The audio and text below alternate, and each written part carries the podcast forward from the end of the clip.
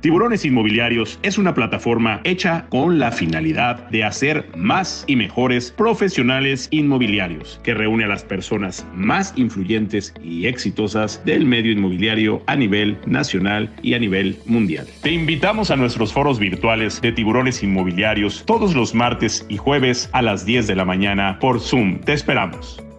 Muy buenos días, queridos amigas, queridos amigos. Me da muchísimo gusto saludarlos. Yo soy Tony Hanna, Tiburón Inmobiliario.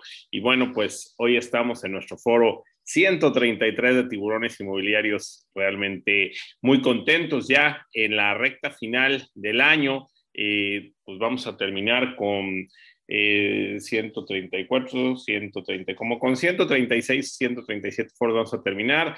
Eh, tenemos el próximo, la próxima semana nuestro tercer módulo de capacitación, que bueno, pues ha estado espectacular. Llevamos más de 7000 capacitaciones dadas, así que pues muy contentos, con muchas ganas terminando el año. Y bueno, hoy pues con un tema espectacular, un tema extraordinario un tema que, pues la verdad, creo que nos va a causar eh, pues mucha expectación y que vamos a poder hablar mucho, eh, pues con dos grandes amigos eh, que, que, realmente quiero platicar pues mucho este tema con ellos. Y bueno, pues primeramente quiero darle la bienvenida a mi querido Tony Chedraui Volado, mi gran amigo.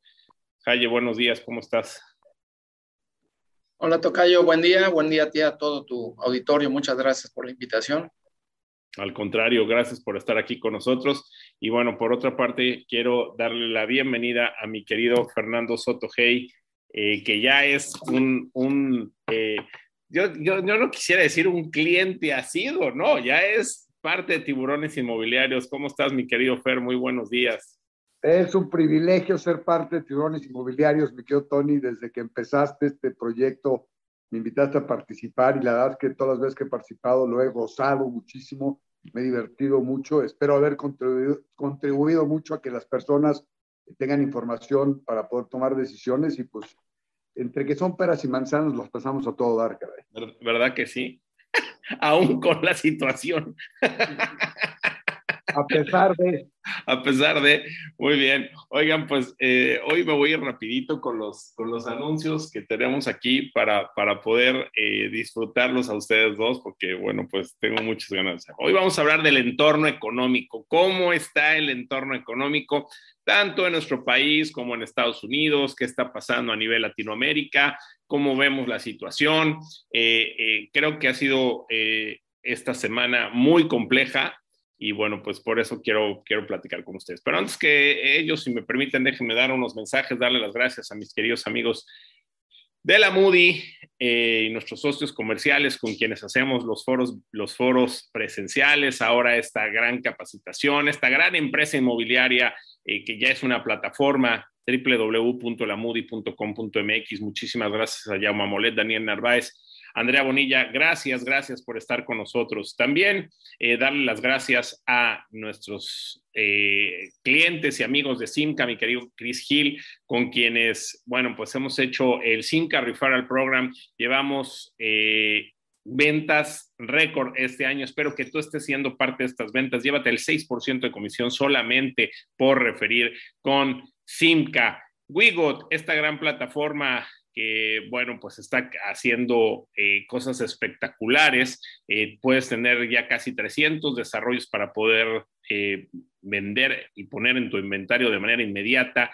Gracias a la gente de Wigot, un CRM. Bueno, están haciendo las cosas súper bien. Si no conoces Wigot, entra a www.wigot.com o baja la aplicación también que ya está en las principales plataformas. Gracias a Wigot. Carmen García Cosío nos regala su libro Palabras Mágicas para vender casas. Muchísimas gracias. Al igual que Lilia Saldaña que nos regala su libro Kika Puente hashtag Lady Broker. Quiero agradecerle también a mi amiga Consuelo Vilar que nos regala una estancia tres tres días, dos noches en un departamento para seis personas en The Grove, en Orlando, gracias a mi, querida Consuelo Vilar.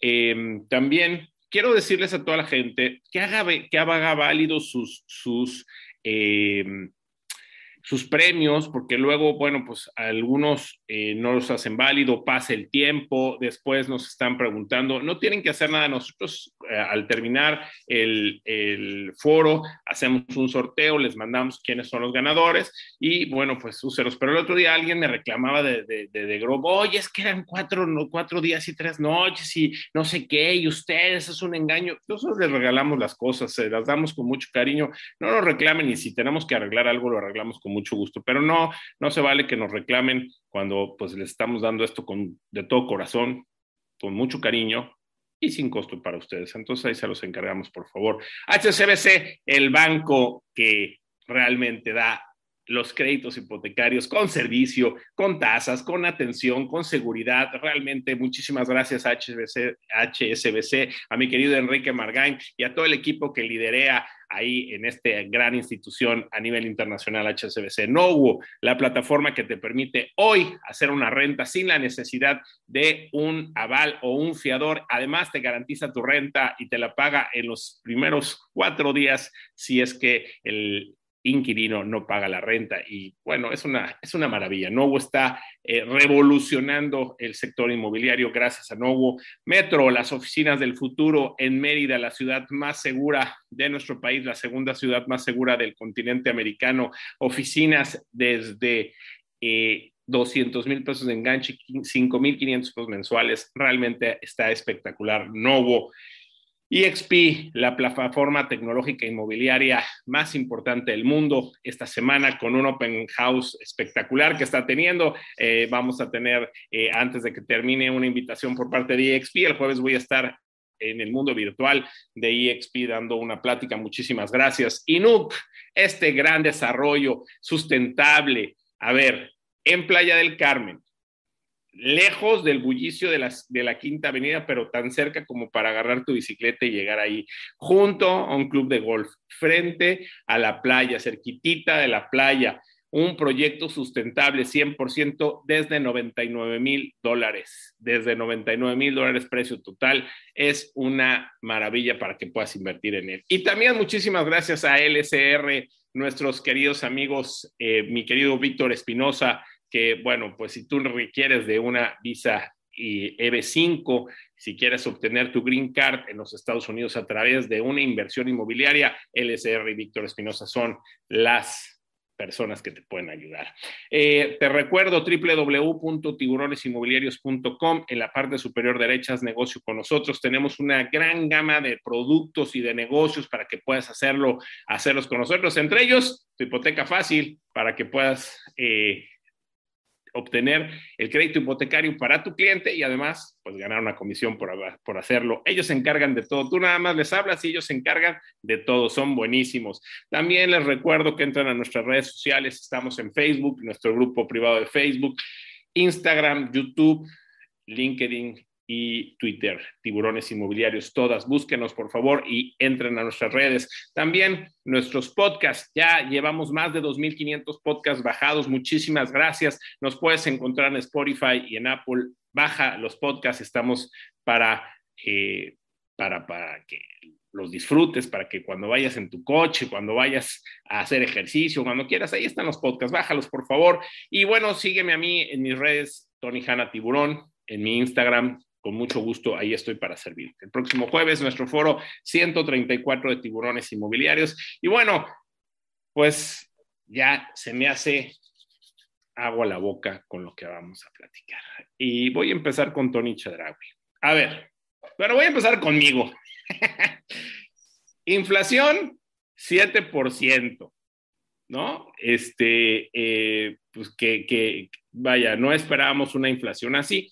Hay que entender que también los Estados Unidos está teniendo una inflación histórica y eso no solamente eh, creo que sea culpa de México la inflación, pero sí nos va a pegar en nuestra economía. 7% la inflación. Dólar, voy a decirles en cuánto está el dólar en este momento, eh, a cómo está el dólar en, en, en México y que bueno, pues también me he dado cuenta que en Latinoamérica se ha puesto el dólar también complejo. Ahorita el promedio es 21.41 se vende en banca firme en 22 pesos, el dólar fix 21.73, que el que fija el Banco de México, Intercam 21.99.09, Monex 22.09, todos esos son precios a la venta, ve por más 22.26, o sea, ese es, eso es lo que tenemos, el dólar, donde más baratito te lo pagan 20, 25 si tú quieres vender, que es en Banorte, pero eh, pues en Monex ya te lo pagan a 21.09. O sea, estamos en un dólar promedio hoy de 21.50 aproximadamente, con un fix de 21.73 y pegándole en algunos lados hasta el 22.26 por dólar. Eh, la variante eh, nueva que tenemos del el COVID, que pues está pegando de manera fuertísima y que eh, pues creo que esto pues es una situación principalmente de, eh, yo diría, de eh, incertidumbre, ¿no? Omicron, esta nueva variante, Omicron. Eh, la inseguridad a todo lo que da en México. Eh, bueno, pues muchas variantes que están pasando en el entorno económico. En una semana se volvió lo, ah, las bolsas, las bolsas, las bolsas se empiezan a recuperar, pero la semana pasada dieron un bajón muy importante. Este, ahorita las bolsas empiezan a recuperar un poquito, pero, pero un poquito. Este, Nasdaq está bajando, la Bolsa Mexicana de Valores sí está subiendo, Dow Jones está bajando, o sea, las bolsas también abajo. ¿Qué está pasando en el mundo? ¿Qué sientes, mi querido Tocayo? Eh, vamos a, empezar por México. ¿Qué sientes que pasa en México? Tú eres un empresario importante, eres un agente de trabajo, eres un agente de negocios, te conozco desde hace muchísimos años, sé cómo has construido tu negocio y sé por las vicisitudes que estás pasando o que hemos pasado como empresarios, las hemos platicado mutuamente, ¿no? ¿Cómo nos está yendo? ¿Cómo sientes que está México económicamente en estos momentos, querido Tony? Sí, Tony, buenos días. Este, otra vez, bueno, pues sí, el dólar está hoy en 21.50, llegó en lo que son operaciones de mayoría, básicamente llegó a estar en 22. Eh, y sí, nos pone a todos nerviosos, ¿no? Igual las caídas de la bolsa, pero bueno, yo creo que a veces cuando vienen estos picos, en cierta forma, hay que, hay que tomar las cosas con, con cierta tranquilidad, porque, mira, yo creo que no es malo que las bolsas eventualmente cada mes tengan un ajustes de hecho, creo que es bueno y en cierta forma es deseable, porque de otra forma generaríamos burbujas y cada vez que las bolsas dan un, ajuste a la baja, pues yo creo que unas acciones suben más, unas suben menos y eso ayuda a que, a que los mercados de alguna forma se, se nivelen. No, no hay manera de que esto siempre, siempre siga creciendo, ¿no? Con lo que respecta a la economía del país en particular, eh, mira, yo creo que sí no estamos en un momento bueno, pero también creo que no estamos en el peor momento de México, ¿no? Este, cuando recordamos crisis como la del 82 o la crisis del 95, realmente pues, estamos en, otro, en otra situación muy, muy diferente, ¿no? Eh, yo creo que México es, es, un país muy grande. Realmente, eh, cuando vas principalmente vas a la zona del Bajío o a la zona de la península de Yucatán o a Monterrey o a Guadalajara, y ves toda esa cantidad de transporte moviendo esa cantidad de cargas, pues te das cuenta de la magnitud de, de nuestro país, ¿no? Independientemente de la, de la capacidad de muchas otras industrias que, que no vemos, el mismo campo, etcétera, ¿no? Hay, hay, hay, hay mucha grandeza en nuestro país.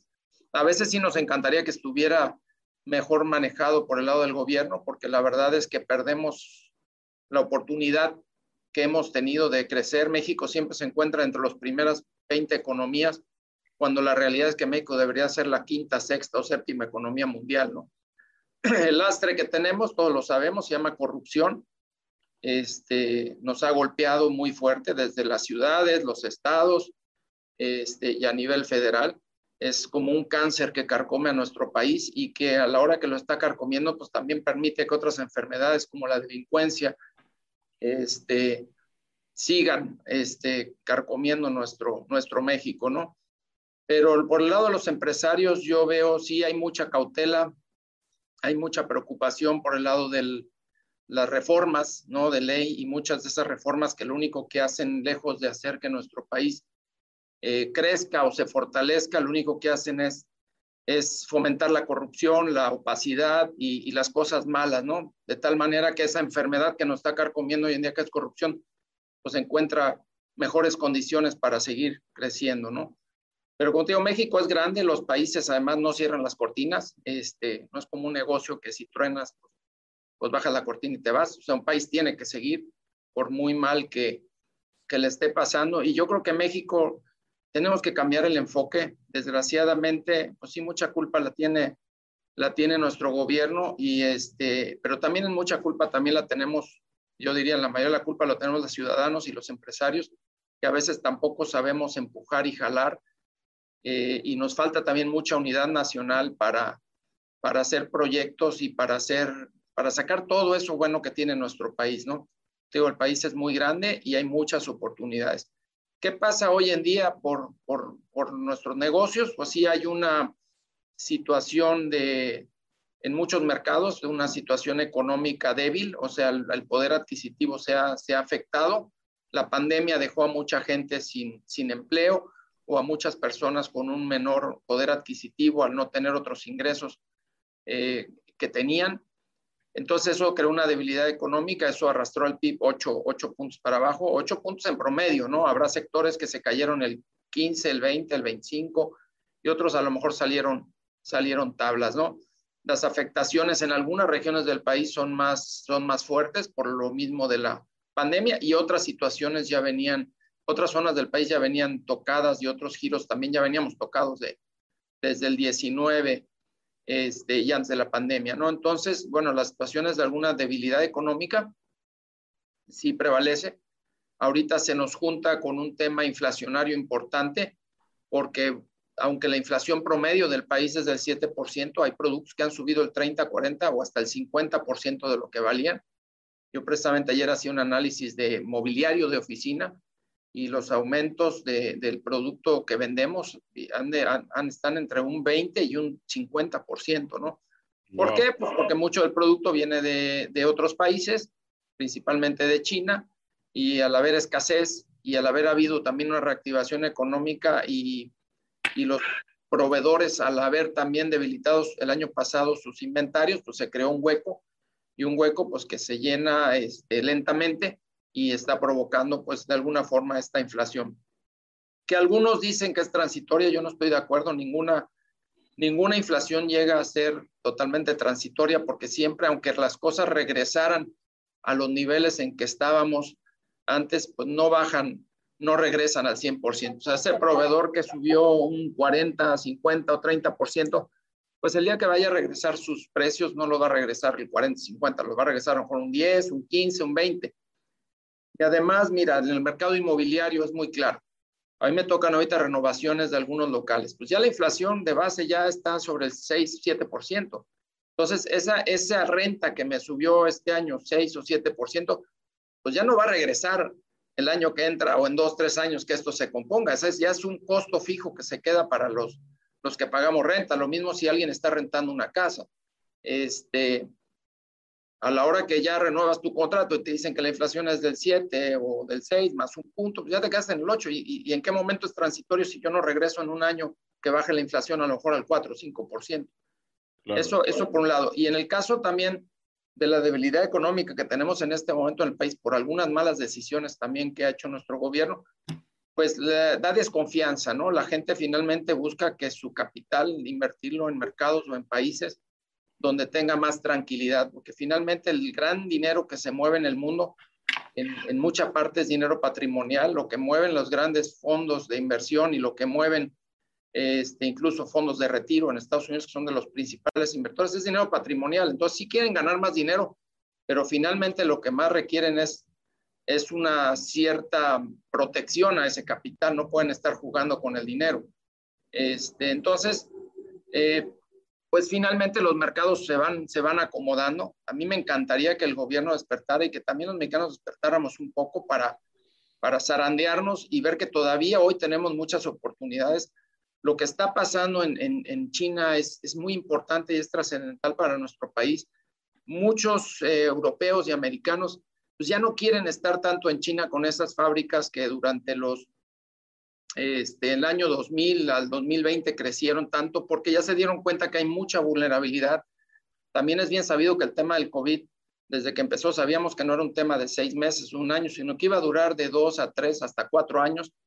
Entonces, lo importante que sería para México poder atraer todas esas inversiones que se están yendo a otros lados, eh, que se pueden a Canadá o que se pueden a Centroamérica o Sudamérica, eh, o, o de regreso a Europa, o de regreso a Estados Unidos, buscar que se vengan para acá. México es el mejor lugar para, para producir cosas por la calificación de la mano de obra que es muy buena.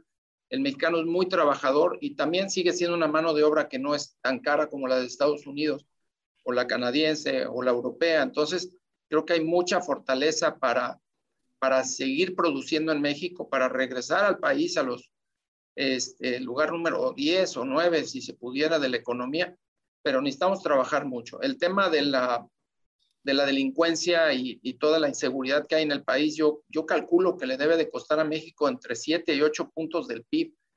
Este, sería muy irrisorio pensar que eso se puede arreglar en uno, dos, tres años, pero, pero eso nos también nos, el, trabajar en el tema de la inseguridad haría que nuestro país pudiera crecer tres o cuatro puntos anuales adicionales al crecimiento que traemos.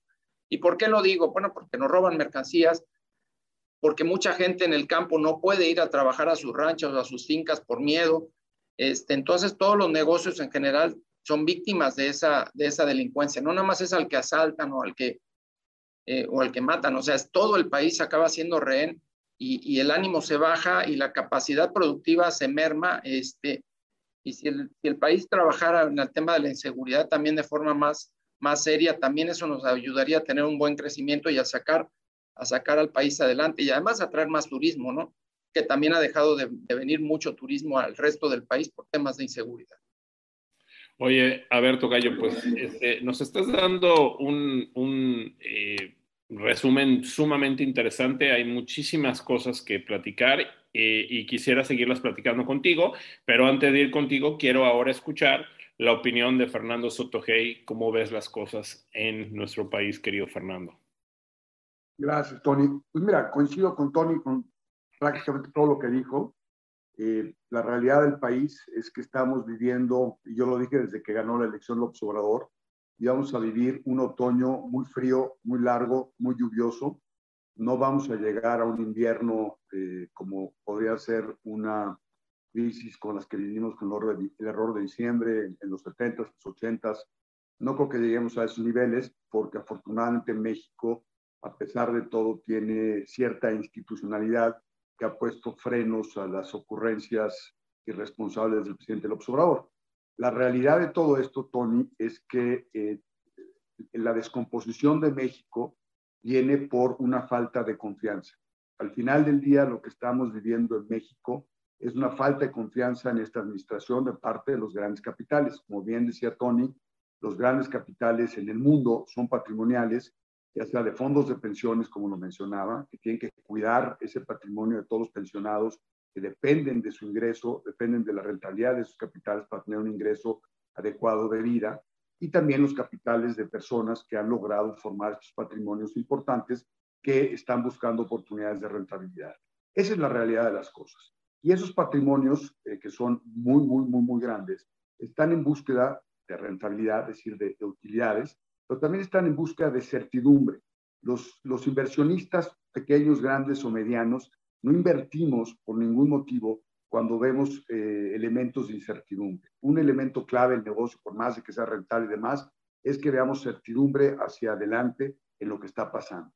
Y lo que está pasando en México, desafortunadamente, es que tenemos una, administración profundamente corrupta, profundamente inepta, es decir, el, el nivel de ineptitud que estamos viendo en esta administración, si nos burlábamos con Peña Nieto, con algunas cosas que sucedían, Dios quisiera que tuviéramos a Peña Nieto ahorita en lugar de este, de este, de este, de este gobierno. Y mira que yo fui una persona que luché abiertamente en contra de la corrupción de, de, Peña Nieto con el tema de, Mexicanos contra la Corrupción y la Impunidad, que es el cofundador. O sea que nosotros tenemos el tema de la corrupción muy claro, muy bien medido y, y lo estamos viendo con una claridad increíble. Hoy en día México es significativamente más corrupto que el sexenio de Peña Nieto, que tanto indignó a tantas personas. Entonces, cuando tú tienes esa parte de incongruencia, tienes decisiones políticas como la cancelación del aeropuerto eh, de la Ciudad de México supuestamente porque había corrupción y no la evidencias, tienes la cancelación de la inversión de Constellation Brands, la, la, planta Constellation Brands en Mexicali, argumentando que se estaba utilizando el agua potable de la, de la ciudad y que se iba a quedar sin agua potable la ciudad, sin ningún soporte técnico, haciendo una consulta, entre comillas, popular, sin ningún soporte legal. Frenas una inversión de más de mil y pico de millones de pesos.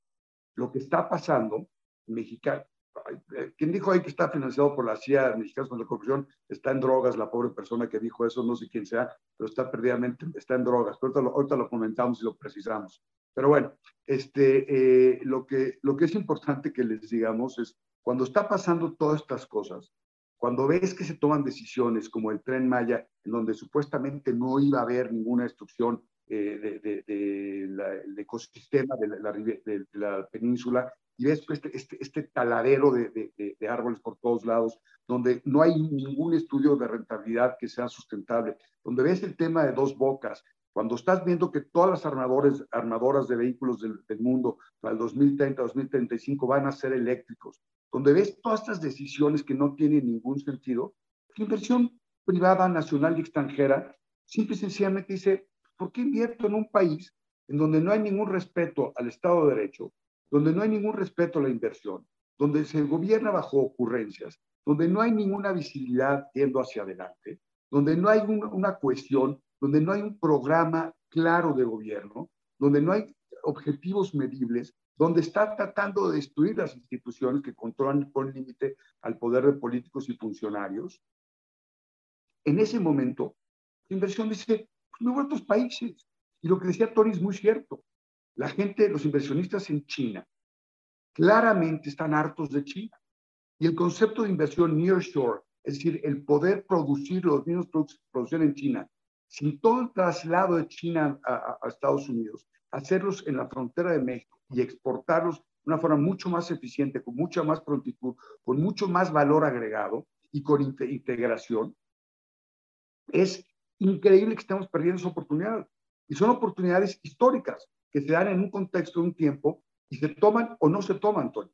Es como cuando, cuando pues, sales tú a ver una oportunidad de comprar una casa y estás comprando esa casa y de repente tardas en tomar la decisión, la casa no te va a estar esperando para toda la vida.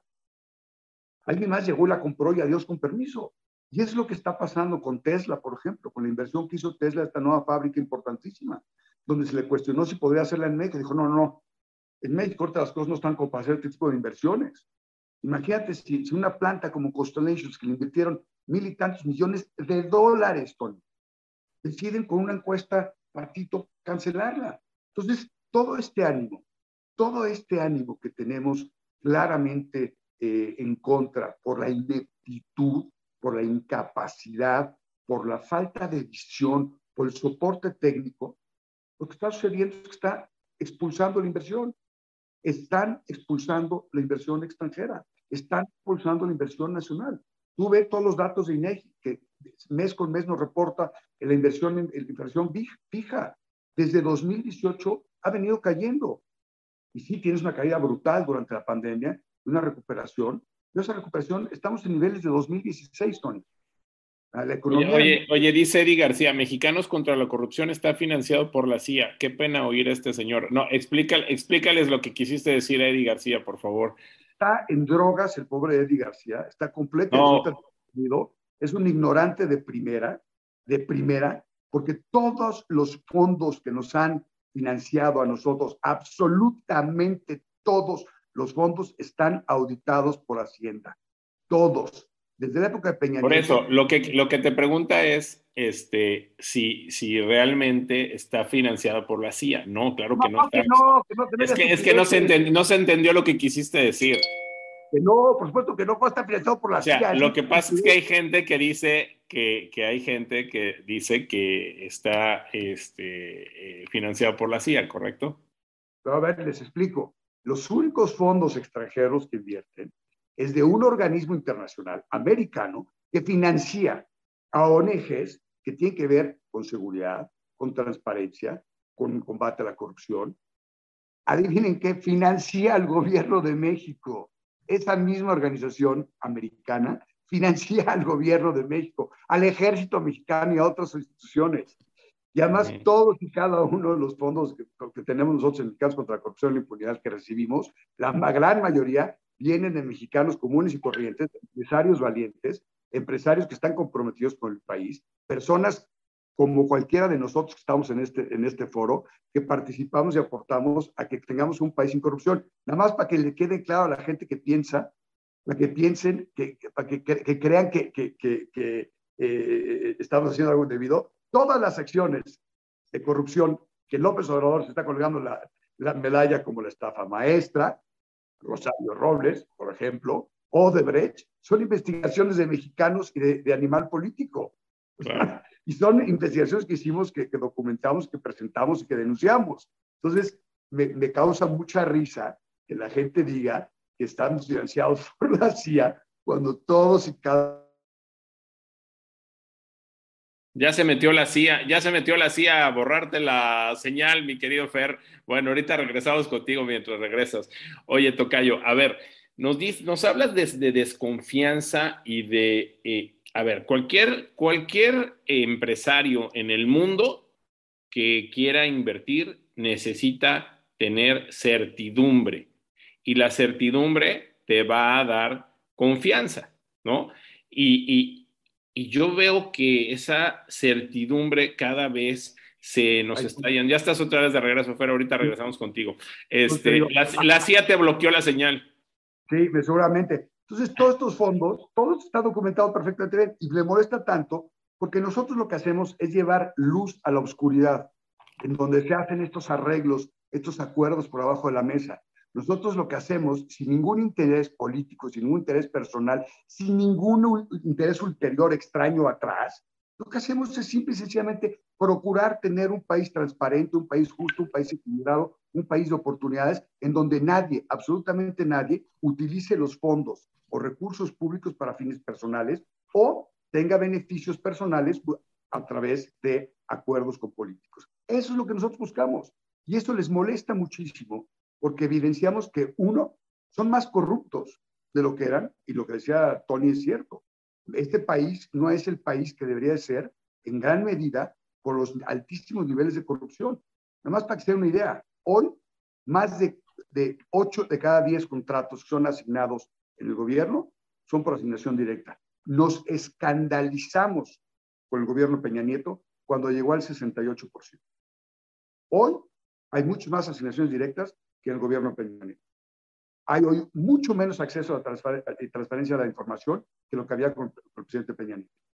Hoy hay miles de millones de pesos de fideicomisos que extinguieron y no sabemos dónde están. No sabemos dónde están. Hoy los recursos que había, Tony, para estancias infantiles, para mujeres con cáncer, para mujeres golpeadas, para el apoyo con temas con cáncer para las mujeres, para toda una serie de programas de apoyo, no existen. Las guarderías, ¡pum!, desaparecieron. Sí, sí, bueno, lo que era, la, era, era este, la promoción de México, el CONACYT. No, este. o sea, eh, eh, mis amigos que fueron, que han ido a esta feria mundial en, eh, Doha, llegan y me han platicado que ves el pabellón de México junto al de Uganda y el de Taiwán. ¿Puedes saber quién? Corea del Norte, me decían que el de Corea del Norte está mejor que el de México por mucho. Una vergüenza, una vergüenza, vergüenza, vergüenza, vergüenza. Entonces, pues, lo que está pasando, Tony, y lo que platicamos antes de que empezara el, tema, es que al final del día, al final del día, México, eh, que es un país extraordinario, con un potencial enorme, con un tratado de comercio increíble, con una vocación de exportación fabulosa, con, un, con una riqueza cultural increíble, con un atractivo turístico inigualable, con una calidad humana fuera de serie, con una gran cantidad de virtudes, está hoy con un pie en la cabeza de una ineptitud brutal. Y lo que nos va a pasar simplemente es que nos vamos a ir para atrás. A ver, eso, es lo que quiero, quiero preguntarle. Gracias, mi querido Fer. A ver, Tocayo, yo te, te, decía, hablamos de eh, certidumbre y de desconfianza. Cualquier inversionista en el mundo lo que necesita tener para invertir en un país es certidumbre y confianza. Y yo creo que hoy se está pasando, se está empezando a hacer una tormenta perfecta en donde yo no veo que México esté otorgando como país confianza y certidumbre al inversionista. Y ya no hablemos del inversionista internacional, que bueno, este, es muy importante para el crecimiento de los países, para el crecimiento de la riqueza de los países. Pero ¿qué pasa con el inversionista nacional, con el inversionista, con el empresario como Fernando, como tú, como yo, que pues tenemos nuestros negocios y, que estamos tratando de hacer lo mejor por nuestro país, que creamos fuentes de empleo, que eh, buscamos la forma de hacer negocio en México. Hoy contamos realmente, Tony, con esa confianza y con esa certidumbre. Este, sí, fíjate que le agregaría, es confianza, certidumbre y, y rentabilidad, porque si fuera los dos primeros ingredientes, la gente se iría a invertir a Noruega, Suecia, Canadá, este, a esos lugares y, la gente necesita rentabilidad y México es un país muy rentable. Entonces, como dices, de las tres patas de la mesa y la otra que sería a lo mejor la seguridad, que serían las cuatro patas de la mesa que necesita un inversionista para poner una fábrica, crear empleos, etcétera. Sí, estamos fallando, estamos fallando en el tema de la certidumbre. Además, la gente, la gente vive con, con miedo este, y no de gratis. O sea, lo que, lo que ha pasado lo que pasó en Venezuela, este, yo creo que nos tiene, nos tiene muy asustados a todos. No sé, ojalá que nunca veamos a México convertido en un Venezuela, o ya ni siquiera digas un Venezuela, ya un, Argentina, ¿no? Que también pasó de ser un país más o menos estable este, a ser un desastre económico también por manejos eh, negativos de parte de, de un gobierno y yo diría, no voy a decir un gobierno populista, porque puede ser gobiernos populistas, puede ser un gobierno de derecha, puede ser un gobierno de izquierda, puede ser un gobierno de centro. Aquí el tema no se llama de qué color y de qué lado estás, sino se llama corrupción. ¿Sí? O sea, lo que mata a un país no es si es el gobierno social o si es un gobierno... Es un cáncer, es un cáncer que tenemos hace muchos años. Se llama corrupción y eso afecta estando en cualquier lado y en cualquier color. Porque, mira, este, y, y, y ahorita, este, afirmando, reafirmando un poco lo que dijo Fernando, a, mí, a mí tiene muy molesto, yo la verdad ya cada día veo menos noticias, porque realmente, como le platicaba mi papá ayer y otras veces, me hace daño. Este, y a veces ya me llega a quitar positividad, pero me hace más daño después ver lo que la gente pone abajo cuando alguien saca una nota y las críticas tan severas. Sabemos que muchos son bots y muchos gente gente pagada que escribe, que escribe cosas con tal de, de hacer que la gente pierda la objetividad o con tal de denostar. Mira, tú me conoces perfectamente y hemos platicado muchas horas en cafés y en, y en reuniones y todo. O sea, eh, yo y muchos empresarios que conozco y mucha gente que conozco hemos sido muy críticos de los gobiernos, y no nada más del gobierno federal, sino los gobiernos estatales. Aquí en Veracruz padecimos dos, dos o tres administraciones nefastas este, en todos los sentidos. Este, hoy en día uno de los gobernadores está en la cárcel cuando debían haber estado este, más de uno y mucha gente más, ¿no? Pero, pero lo que no se vale es que venga gente que no tiene ni idea de quién es quién a empezar a decirle a la gente es chayotero o tienes intereses o, o ya se acabó la papa o este, es preanista y eso, etcétera. Digo, no me lo han dicho a mí, pero lo leo a veces y digo, la verdad es que hay que ser hay que ser un traidor a la patria, y lo digo con toda la claridad, para que alguien que está diciendo algo que está mal, lo critiquemos. Porque mira, en esta vida creo que lo que tenemos que ser es objetivo. Este, tenemos que ser muy objetivos y, la objetividad eh, no, es, no es algo como que tú tienes tu objetividad y yo tengo la mía. O sea, ¿a qué me refiero? O sea, tú puedes venir conduciendo un coche, o sea, y por eso digo, hay indicadores, hay indicadores que nos dicen cómo están las cosas. O sea, y, esos indicadores cuando alguien hace algún juicio o algún comentario o alguna denuncia o un periodista critica algo, finalmente ahí están los datos y los datos no los podemos ocultar y a veces aunque los manipulemos y aunque muchos datos que vienen del gobierno vienen medio torcidos, finalmente como todo está tan conectado, a veces no es tan fácil engañar a la gente como, lo, como nos pasaba a lo mejor en los 70s o en los 80s, que a veces la gente sí vivíamos engañados y cuando nos dábamos cuenta ya estamos devaluados porque nos mintieron. Con datos hoy en día hasta lo que entra y sale de flujos de un país a otro está, está bien controlado por, por los sistemas bancarios internacionales, etcétera, ¿no?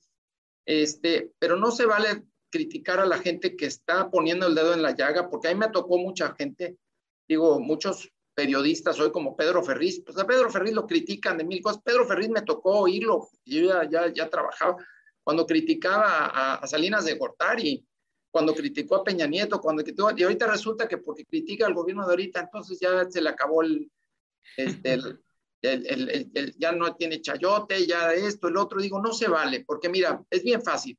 Si tú vas en un coche y tus indicadores de velocidad, etcétera, dicen que vas a 100 kilómetros y el mío dice que vamos a 20, pues no puede ser. Si yo pongo 10 coches juntos y vamos todos a la misma velocidad, todos tienen que marcar lo mismo. Entonces, lo que necesitamos es todos tener un poco la misma información. Y la verdad, hacer un lado las pasiones y las filias y las fobias, eso no nos lleva a ningún lado. Eso lo único que nos puede llevar es a una guerra, ¿sí? Este, o a una revolución, a una revolución negativa, no una revolución positiva. Entonces tenemos que olvidarnos de las filias y de las fobias y, y de toda la cantidad de tonterías que tenemos y ver los números. Y los números nos dicen si el medidor de aceite dice que el coche está calentando, pues es que está calentando. Y si la gasolina está baja, pues es que la gasolina está baja, excepto que esté descompuesto. Pero si vamos todos a la misma velocidad, todos tenemos la misma información de lo que está pasando, eso nos ayuda a, a ser objetivos. Y yo la verdad es que reconozco a mucha de la gente que es crítica hoy en día, porque pues el gobierno hoy en día no es cosa fácil, ¿no? O sea, tiene muchos mecanismos para tumbar a alguien. Este, tiene desde la delincuencia organizada que le puede ayudar a desaparecerlo, este, tiene la unidad de inteligencia financiera que algo encontrarán, aunque sea la Madre Teresa de Calcuta, porque el sistema fiscal del país es sumamente complejo, este, y mil cosas más. La verdad, la gente que hoy levanta la voz para decir que estamos mal, tiene mucho más valor que el que se tuvo a lo mejor hace dos o tres administraciones con Fox o con Calderón, que no, no, no era más fácil criticar que lo que es ahorita, ¿no? Entonces yo, yo dejaría que dejemos de denostar a la gente que tiene un interés en el país, porque pues, estamos traicionando a la patria cuando, cuando, cuando hacemos eso sin ningún sustento. Si alguien efectivamente está criticando por criticar o, o por alguna cosa que no es objetiva, sí está bien que ataquémoslo si es necesario, pero, pero seamos objetivos y documentémonos de lo que está pasando. Hay mucha información, estamos en la era de la información y tenemos todos los indicadores para saber si el país va bien o va mal. Saber, hay más muertos que en las anteriores administraciones. Entonces quiere decir que en la seguridad estamos mal, no estamos mejor. Hay más robos de camiones o menos robos de camiones. Bueno, eso nos puede decir si estamos mejor o, o, peor en el tema de las carreteras. ¿Está entrando dinero al país o está saliendo dinero al país? Eso nos dice si hay confianza o no hay confianza, etcétera. Hay mucha información con la cual debemos de tomar decisiones y además enjuiciar o, criticar a los que están hoy a favor o en contra del gobierno en base a, a, información. La verdad es que yo creo que el 95% del país no somos empleados del gobierno, ni estamos en la Cámara de Diputados, ni estamos, somos gente trabajadora, desde el modesto negocio, puede ser una tortillería, puede ser una, este, una, una panadería, puede ser este, una tienda de abarrotes, hasta los grandes empresarios, o sea, finalmente todos somos mexicanos y todos somos gente que está trabajando y que se parte todos los días el alma este, y, que apuesta el futuro de su familia para, para sacar a este país adelante. Entonces, eh, no, no, no puede ser posible que nos estemos atacando como si el enemigo fuéramos nosotros, ¿sí? Por las filias y las fobias. No, a ver, el enemigo es aquel que roba al país, el enemigo es aquel que vende al país, el enemigo es aquel que abre la puerta a la delincuencia organizada, o sea, y, y, y, aquel que aprueba una ley que puede afectar el país. Lo que México tiene que trabajar y los mexicanos tenemos que trabajar es una cosa que se llama bien común. Y el bien común es aquello que está por arriba del bien, de lo que me beneficia a mí o lo que te beneficia a ti o lo que beneficia a Fernando. Si no trabajamos en el bien común, el país va a seguir atorado, atascado y no va a progresar. Uno de los grandes problemas que yo creo que tiene nuestro país es que no hemos hecho un plan a largo plazo.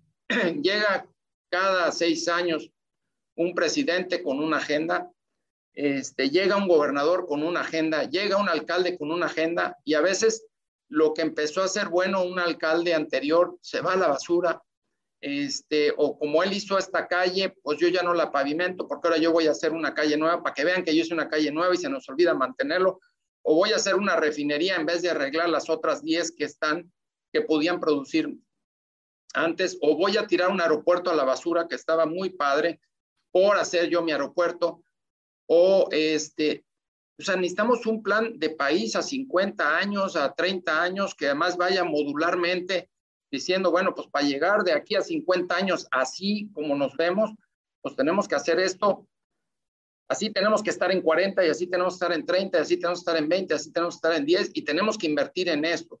Yo no puedo decir que me importa la salud y resulta que el presupuesto de salud de, lo que yo hago o de mi país es bajo. No, a ver, si me interesa la salud, el presupuesto de salud debe estar acorde a lo que quiero hacer. Si me interesa la seguridad, el presupuesto de seguridad debe de estar acorde, porque una cosa es los rollos que yo puedo tirar y otra cosa es lo que realmente estoy gastando, ¿no? Y yo no puedo decir, no, pues yo quiero traer un coche padre y resulta que, que la lana la estoy usando para, para comprar mercancía, ¿no? Sea, yo quiero tener un negocio grande, pues tengo que meterle dinero al negocio. Pero si yo en vez de meterle dinero a mi negocio me estoy comprando coches, pues nunca va a crecer mi negocio. Entonces, lo mismo pasa con un país, no podemos criticar, o sea, perdón, no podemos decir unas cosas y en los hechos estar haciendo otras. Y, vivimos mucho de eso. Nos falta estrategia, nos falta estrategia, un, realmente un plan estratégico a largo plazo en donde todas las fuerzas políticas pudieran eh, ponerse de acuerdo y decir, gane quien gane, pase lo que pase, este es nuestro plan estratégico a largo plazo. Yo creo que eso es lo que tenemos ¿Sabes qué, Tony? También hay, hay un problema, este, o sea, sí, el gobierno actual no está, no está haciendo las cosas bien o como nos gustaría que se hiciera, y no por beneficio personal, sino beneficio. Pero, pero vamos, a, dices el gobierno actual, pero es el gobierno actual, el gobierno anterior, el gobierno anterior, el gobierno anterior. en general es el gobierno, no es el gobierno actual, es en general. Es lo que quiero decir. Eso es lo que quiero decir. En la oposición hemos encontrado gente que, pues también, ¿por qué la oposición hoy está débil? Porque muchos pues, encontraron en la oposición una manera de hacer dinero Mira, acuérdate cuando hace dos gobernadores en Veracruz, este, ¿qué querían ser los chamacos en Veracruz? Nadie quería ser empresario, todo el mundo quería ser políticos. sí, o sea, muchos chavos, hijos de amigos, ¿qué querían ser políticos? Porque era la forma de hacerse rico en dos, tres años, en vez de estarse partiendo el alma 20 o 30 años para ver si hacías un capital o a ver si hacías dinero. Entonces, ahí estamos los cables cruzados, o sea, el que debería de ser un, un ejemplo, que es la gente buena, la gente trabajadora y todo, ha dejado de ser ejemplo. Y el, y el ejemplo es una bolita de gente, porque son bien poquitos, que toman las decisiones del país, que muchos no tienen capacidad, y hablo de todos los partidos, no hablo de uno en particular, hablo de todos los partidos que llegan porque son cuates, porque son amigos. Este, entonces realmente hay muy poca gente y muy poco oficio en la gente que está gobernando al país. Y hablo de todos los partidos, no hablo de uno solo. Ojalá, ojalá fuera el problema de México fuera un partido. No, el problema de México es que son todos los partidos y los que se creen la próxima semana. Ese es el problema, que no están llegando los mejores, están llegando los peores. Y muchas veces refritos, nada más cambiándose de lugar. Es, el sistema. Ojalá llegar a la gente buena. Entonces el problema no es el gobierno, porque al final los escogemos nosotros. Necesitamos hacer un mecanismo donde llegue la gente buena al gobierno, el que tiene estudios, el que tiene capacidad, el que tiene ganas, el que no tiene las manos, la mano larga. El que tiene experiencia, necesitamos más empresarios en el gobierno, definitivamente. Lo que pasa es que también los empresarios muchas veces. hemos visto muchos empresarios, salvo honradas excepciones, también el gobierno y no sirven para nada, ¿eh? más que para llegar a hacer lo mismo los otros. Por eso no hablo nada más de empresarios, hablo de la gente en general. Hay gente muy buena que es la que tiene que llegar. Adelante, Fer. Es un tema de sociedad civil en donde la sociedad tenemos que tomar, asumir la responsabilidad que nos corresponde en, apoyar la creación de instituciones autónomas que pongan límites al poder político, a los gobiernos, a los funcionarios y a los, y a los políticos en general.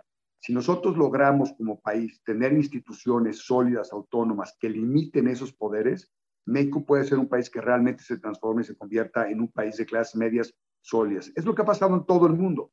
Y la base de eso, desafortunadamente, es algo que se llama educación. Y este gobierno dio para atrás la reforma educativa, que lo que hacía en el primer paso era imponer o poner una serie de reglas muy claras a los maestros de responsabilidad y de medición de rendimiento de, sus, de sus transmisión de, de conocimientos a los alumnos. Tú no puedes tener ningún negocio, ninguna empresa, ningún programa político, ningún programa social, ninguna visión de corto o mediano plazo si no lo puedes medir, Tony. Y lo que es importantísimo en México es poder, primero que nada, tener una educación de calidad competitiva que permita a los niños salir adelante y competir con sus pares en México y fuera de México. Eso es lo primero que tenemos que hacer y eso es lo primero que le dio para atrás López Obrador. Entonces tenemos que tener mucho cuidado. Si nosotros estamos pensando y vamos a partir de esta práctica hacia adelante, vamos a pensar qué es lo que queremos como México. Yo quiero un México justo, quiero un México equilibrado, quiero un México de Estado de Derecho, quiero un México sin corrupción, quiero un México educado, quiero un México competitivo, quiero un México atractivo, quiero un México seguro. ¿Cómo se logra esto? Se logra a través de, implementar límites, límites a la actividad política, límites a la actividad pública, en donde están claramente definidas las reglas.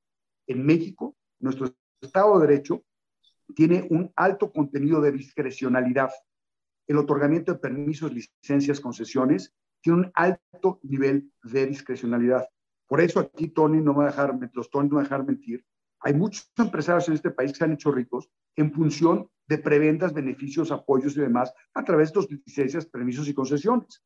Lo que necesitamos nosotros es quitarle esa discrecionalidad y decir, ok, perfecto, desde la cosa más sencilla, desde construir tu casa, tú cumples con A, B, C, D, E, F, G, H, J, K, L, M, N, P, Q, R, Z, arranca tu casa. Lo único que va a pasar es que traiga un inspector a verificar que has cumplido con cada uno de estos pasos. Y el inspector va a llegar una vez, lo va a verificar y te va a dejar ir. O sea, y vas a seguir adelante con tu proceso sin que te interrumpa. Entonces, los ciudadanos entendemos que tenemos que cumplir la ley, tenemos que cumplir las, nuestras obligaciones y en esa misma medida vamos a poder ser y poder generar la riqueza que queramos a través de lo que hagamos. A ver. Punto uno. Sí. Ah, perdón.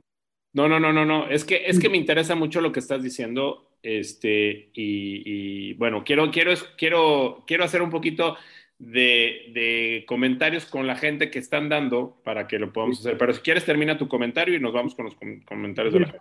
Institucionalización, que ponga límites al poder público, llámese funcionarios o políticos. Eso es clave. Y que sean organismos autónomos que, tengan su presupuesto propio, que tengan su marco jurídico perfectamente definido y que supervisen y verifiquen las actividades. Eso es clave. Uno. Dos, la educación que tenemos que implementar ya en este país tiene que ser sumamente competitiva, Tony, porque lo único que está pasando es que estamos creando más rezago y más pobreza y más pobreza y más pobreza. Las personas no pueden salir adelante porque no tienen las capacidades básicas de conocimiento y de implementación de ese conocimiento a, a, lo que son los negocios, desde el puesto de tacos hasta el desarrollador de software más sofisticado que te puedas imaginar. Entonces necesitamos tener esa capacidad de generar chavos perfectamente bien educados, que puedan estudiar una carrera, ya sea técnica o una carrera propiamente en una universidad. Es muy importante. Tercero, tenemos que dar certidumbre, Tony.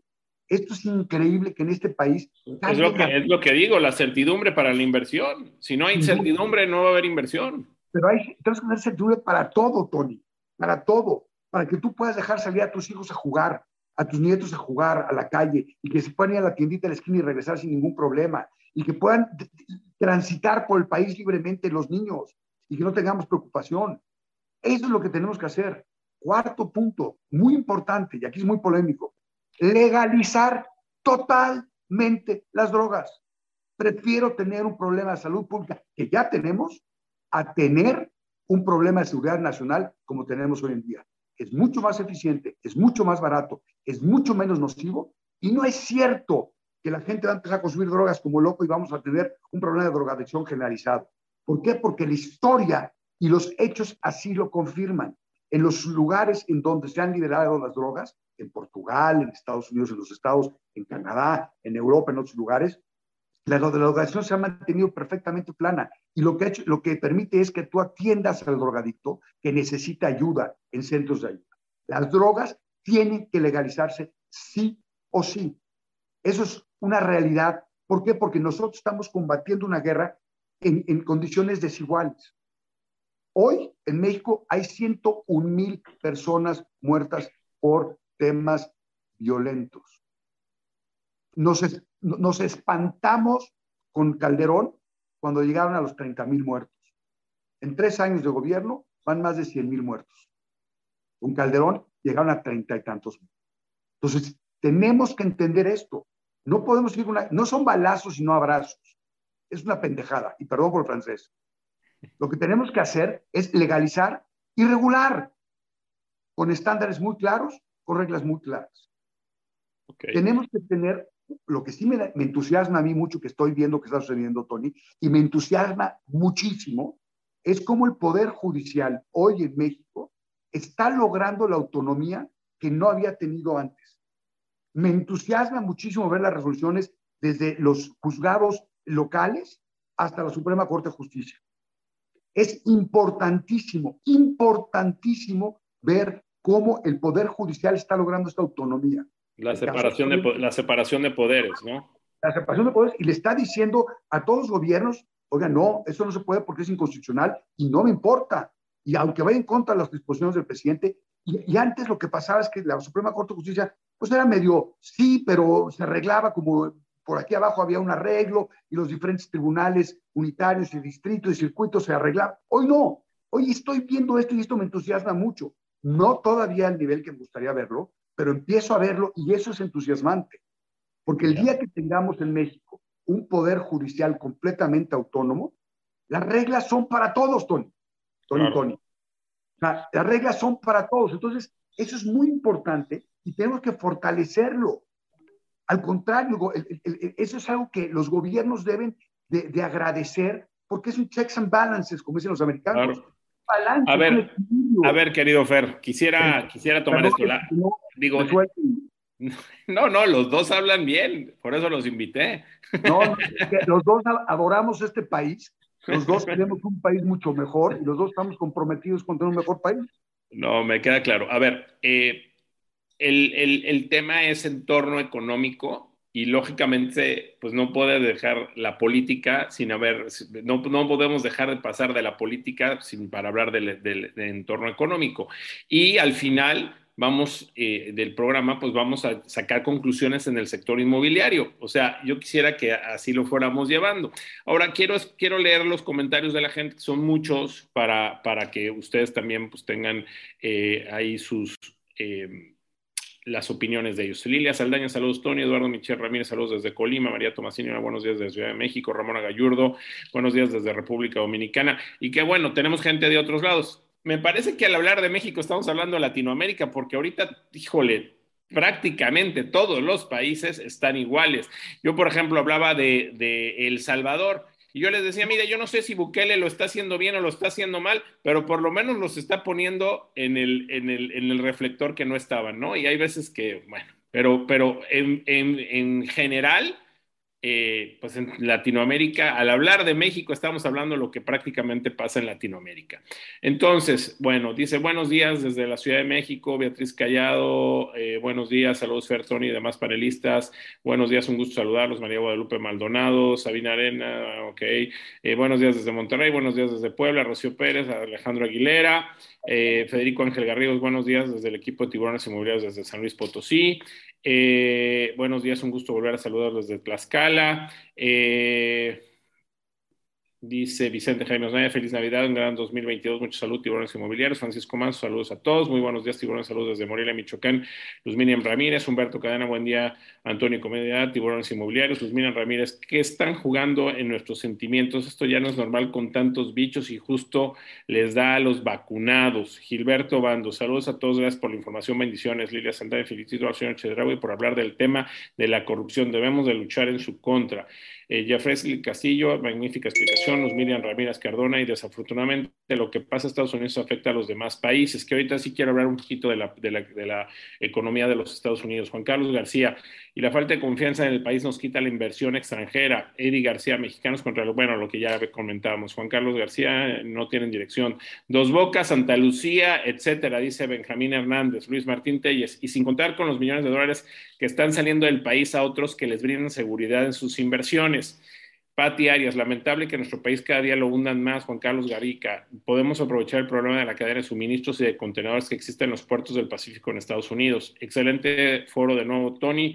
Un gusto escuchar siempre a Tirón Fernando Sotojey, Emilio Quesada, Lilia Saldaña, cierto Fernando, Álvaro Castro, saludos desde la Ciudad de México, Adriana Medina. Quizás por esta nota la que comentan, ahorita lo voy a checar, el de Mexicanos contra la Corrupción, yo creo que es el que decía una nota del Universal. Yo le creo a la gente, yo le creo a la gente, Fernando, jaja, broma. Juan Carlos Garrica, si nosotros como mexicanos no invertimos, ¿cómo esperamos que los extranjeros vengan? La rentabilidad la tenemos solo con el costo de, la mano de obra. Benjamín Hernández, están ya con un pie en el extranjero, desafortunadamente, pero no podemos dejar México en manos del gobierno. Indira Licón, esperamos no vernos como Venezuela, ¿qué pensará el resto del mundo? ¿Cómo verán a México? Eh, Argentina, dice Adriana Medina, Argentina hoy tiene 20% de inflación, no estamos en la misma condición afortunadamente. Juan Carlos Garica, la desinformación también es mayúscula. Josefina López, buenos días, muy bien con los comentarios. José Miranda, el volumen de la transmisión está bajo. Ah, caray, yo creo que todos escuchamos bien, no sé. Pero bueno, buenos días a todos y de verdad, Tony, gracias por tus comentarios muy acertados y con toda la verdad, dice Jorge Chicaibán, un beso primo. Juan Carlos Garica, Ferriz es objetivo. Eugenio Cruz, totalmente de acuerdo a la crítica y el cuestionamiento, son parte fundamental de las democracias de los seguidores ciegos ortodoxos de este gobierno, no lo entienden.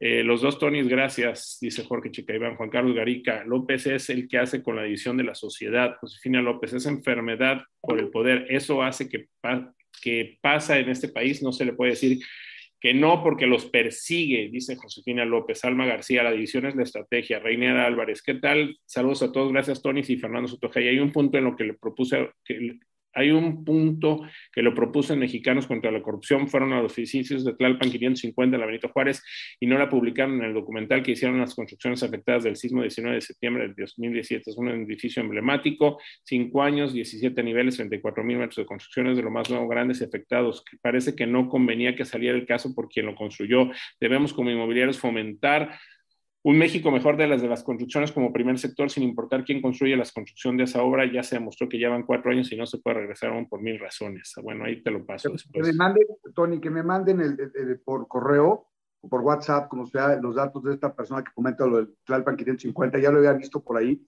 para que yo dé seguimiento. Muy bien, Alma García, pongamos la atención, la unión mediante la información. El enemigo es el corrupto, dijo Jorge Chicaibán, Juan Carlos Garica, Felipe Ángeles con una capacidad del 20% del Aeropuerto Internacional de la Ciudad de México, Luis Martín Telles. Pero esto que está diciendo el señor Chedraui de la polarización, esto es lo que haciendo, lo que está haciendo el mismo presidente. Yo quiero ver quién es el próximo presidente que le quite el poder al ejército y a la marina que se le está dando ahora mismo. Esto es preocupante. Juan Carlos Garica, no hay continuidad, como bien dicen. Martín Gámez, hola, buen día, excelente tema. Felicidades a los panelistas, aunque es parte del tema, pero se está centrando solo en hacer comentarios tendenciosos. Ya se tocó piso el año pasado y ahora va saliendo en los, los ramos más importantes. Si señalan agravantes, eh, se debe externar con nombres y casos reales. Seamos más objetivos y ver y comentar eh, solo los aspectos que nos permitan avanzar con una dinámica adecuada. Lo que en el país sucede actualmente no es problema de un solo gobierno. Hay que revelar si tenemos la información y fundamentos. Gracias. Fíjate, Martín, que yo quisiera, quisiera ver realmente así, mm, de manera muy clara, en qué vamos bien en México. O sea, yo no, no sé en qué vamos bien. O sea... Permíteme, hacer un paréntesis ahí, nada más, Tony. Nada más. Inversión directa mexicana, abajo de 2018. Inversión extranjera abajo de 2018. Crecimiento económico, como lo dije yo desde el principio, no va a ser una vez que iba a recuperar. Tuvimos una caída muy fuerte. Eh, eh, recuerden que antes de que empezara la pandemia ya estábamos en recesión. Ya estábamos en una recesión en México, autoinfligida. No venía de, de, de, Peña Nieto, porque con Peña Nieto veníamos con un crecimiento de 2.7%. Entonces, el primer año de gobierno tuvimos una recesión, luego vino la pandemia, tuvimos una caída muy importante, y luego la recuperación fue marginal. Y si nosotros vemos los países, perdón, así, los países tuvieron esta caída y tuvieron una recuperación de este nivel. Incluso la economía de Estados Unidos ya está por, por arriba del 2020. Mientras que en México lo que estamos viendo es una, una especie como de palomita de Nike. Tuvimos una caída muy fuerte y la recuperación va a ser muy larga con, una, con, un, con un crecimiento muy poco. ¿Por qué? Porque no hay inversión pública, no hay inversión privada, no hay inversión nacional, no hay inversión extranjera. Lo que se está reinvirtiendo es en mantener los negocios al nivel que tenemos. Si ustedes ven el nivel de crecimiento de inversión, por ejemplo, en el sector inmobiliario, salvo el aspecto industrial, que ha tenido un repunte, todos los demás sectores están por abajo del 2018. El tema de la, porque están haciendo mucho énfasis en el tema del, del, tema económico. Desafortunadamente, a mí me encantaría poder decirles, no hombre, por supuesto que sí se ve una recuperación importante. ¿Por qué? Porque hay el programa XD, EXA, XZ y demás para reactivarlos. Recordemos que durante la pandemia, los únicos programas que hubieron de, apoyo fueron de la Asociación de Bancos de México, a través de sus, a sus acreditados, un programa del BID y del Consejo Coordinador Empresarial que metieron recursos para apoyar a pequeñas y medianas empresas y se acabó. El gobierno federal no invirtió un peso en prácticamente la recuperación del país. Entonces, cuando tú ves esto, cuando ves todos los indicadores que nos permite compartir energía, y la idea de esta plática es que fuera, como dice Tony, de amigos, no que fuera muy técnica porque si hacemos técnica, créanme que se les salen las lágrimas, se ponen a llorar, se aburren como ostras y, y, salen deprimidos a más no poder. Lo que estamos tratando de transmitir es que los ciudadanos estamos resintiendo las malas decisiones de un gobierno, así como yo lo critiqué en su momento a Peña Nieto, así como el presidente en su momento como oposición criticó a Peña Nieto con el paupérrimo y patético crecimiento que estamos teniendo.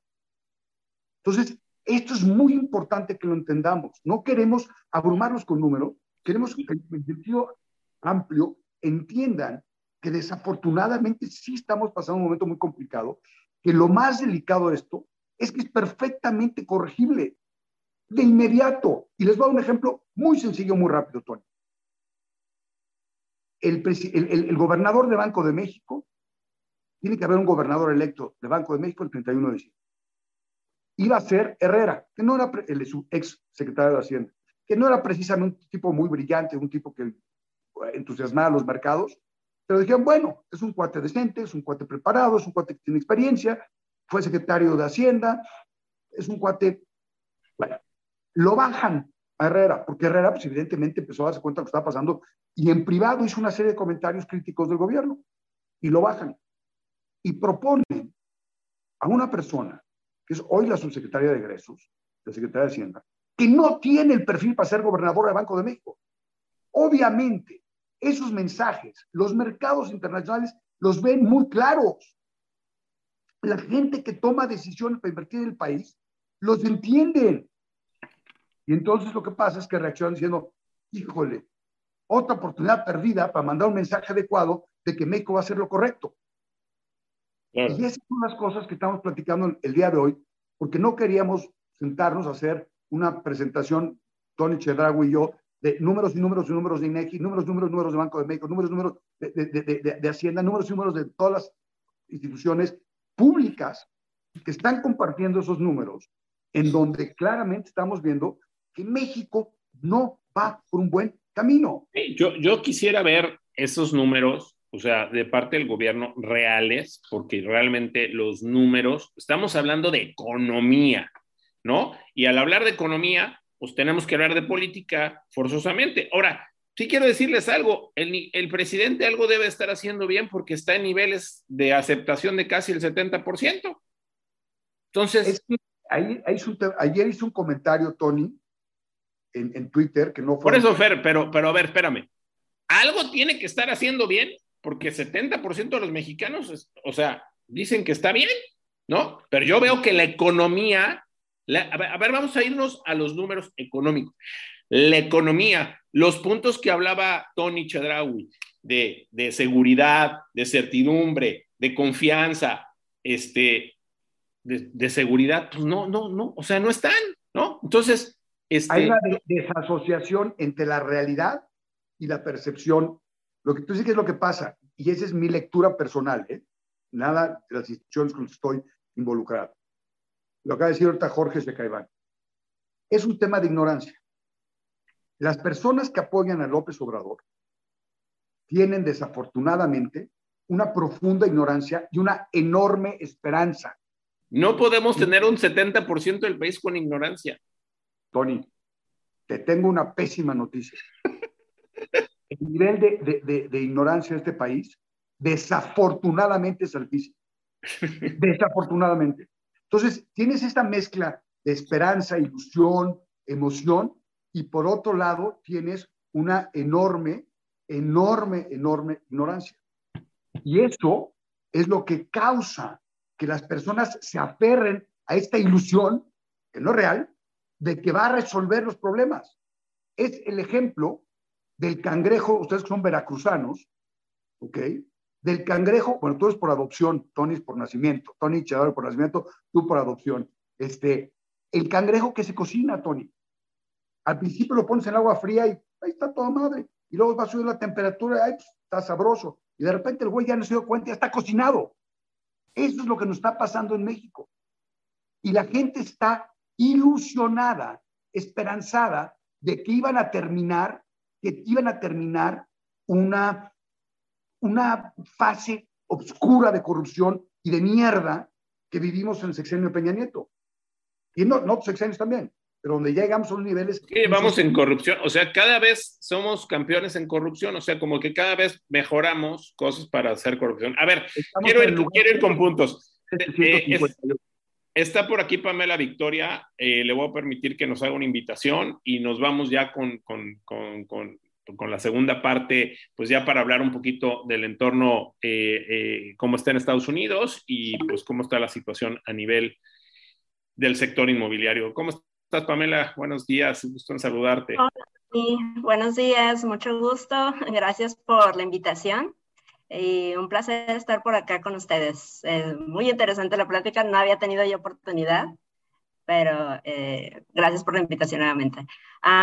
sí, como comentabas, vengo a hacerles una invitación porque justamente eh, yo de parte de EXP Realty eh, vengo a invitarlos a un open house virtual que estamos teniendo ya en estos momentos.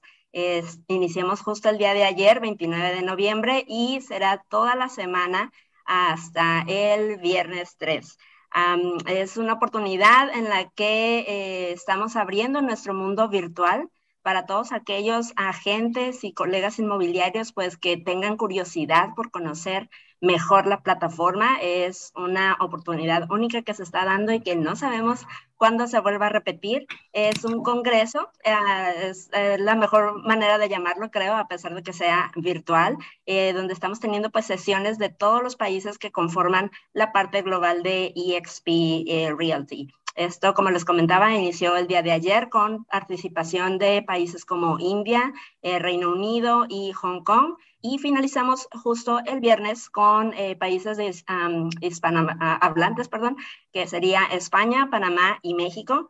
Nosotros justamente estamos participando jueves 2 y viernes 3. De hecho, Tony, aquí presente, pues nos está haciendo casi, casi eh, cortando el ah, listón rojo con las conferencias que tenemos preparadas uh, dentro de em, de la participación que tenemos. Eh, eh, va a estar hablando sobre cómo expandir tu negocio, pero pues también vamos a contar con la participación de Daniel Narváez de la Moody, el director de Mercadotecnia, un panel también de los agentes top producers de EXP y además sesiones donde vamos a poder estar eh, mostrándoles cuál es el modelo de EXP México y donde también van a poder tener la oportunidad de hacer preguntas dirigidas pues a nuestros directores y que conozcan más, eh, despejen dudas y otra vez, perdón, conozcan más sobre el modelo y las herramientas que pues EXP les ofrece a ustedes en el mundo inmobiliario. muy bien, muy bien, mi querida Pamela.